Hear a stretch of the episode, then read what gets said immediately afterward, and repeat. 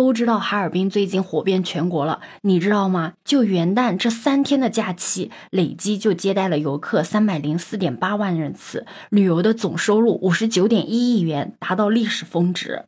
你好，我是当当马。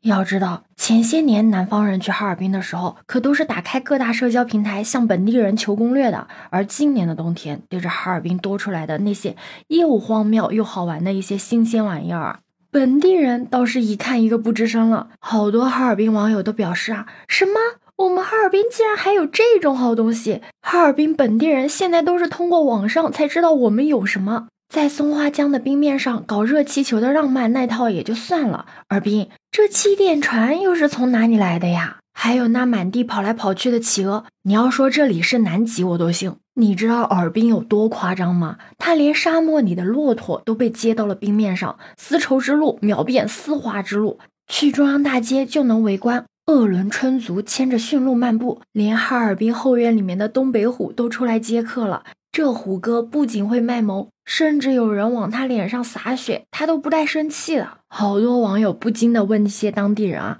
怎么这么好的东西你们以前从来没发过？是不喜欢吗？要知道，除了天上住的、地上跑的、山里藏的，就连凤凰这种神兽都让哈尔滨从隔壁的沈阳那儿给请出来了。请问，这里真的不是什么神话故事里的冰雪王国吗？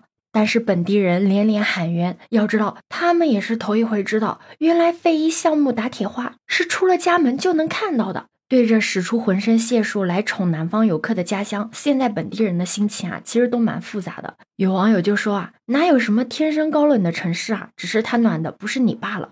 更有本地人直呼：“到底谁是外地人啊？我都没有见过这些玩意儿。”对了，你有没有好奇过，为什么现在大家都叫哈尔滨叫尔滨？那这个哈去哪儿了呢？听说是因为本地人笑不出来，哈不出来了。为了宠南方游客啊，这段时间哈尔滨可以说是拿了十八般武艺，怕南方的游客不抗冻，索菲亚教堂广场立马就给安排上了暖棚。一夜之间，几十年没有铺过地毯的中央大街地下通道，突然就有防滑的地毯了。据说啊，怕本地人走地毯不习惯，还专门留了一半台阶没铺。本地人表示真的会写，而且尔滨呢，为了照顾南方游客的饮食习惯啊，都把冻梨给切盘了，豆腐脑都给加糖了，就连街头卖烤红薯的大爷都给南方人配小勺了。连网友们都在调侃：尔滨，你是不是有讨好型适格？哈尔滨人，你妈妈不要你啦！但调侃归调侃嘛，实际上对于哈尔滨的变化，无论是外地的游客还是本地人，都是很开心的。要知道，仅仅元旦这三天，哈尔滨的旅游收入就接近了六十亿元。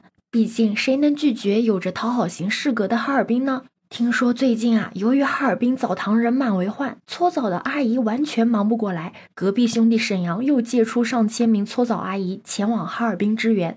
恐怕连大爷们自己都没有想到，干这行还得出差吧？其实啊，早在半个月前，哈尔滨还处在一个待爆的状态。当时哈尔滨冰雪大事件、退票事件正闹得沸沸扬扬，没想到哈尔滨应对十分积极，退票、致歉、整改这一番操作之后啊。不仅没有对他造成负面影响，反倒还让不少网友心疼不已。很多网友啊，纷纷为他声援。哈尔滨这次大方的退票举动啊，为之后的走红打下了一个基础。而之后元旦假期的到来呢，让大量的游客涌入到了哈尔滨，让他成功的火出了圈。而哈尔滨火了之后呢，很多媒体呢都把它比作第二个淄博。其实回顾淄博和哈尔滨的走红历程，你会发现这两者真的有很多的相似之处，比如都是出现问题之后及时整改的积极态度，以及接待游客时的大方热情。其实归根结底啊，他们都是用真诚打动了大家的心。而这两天呢，还有一个热搜跟哈尔滨相关，那就是三亚的冬天败给了哈尔滨。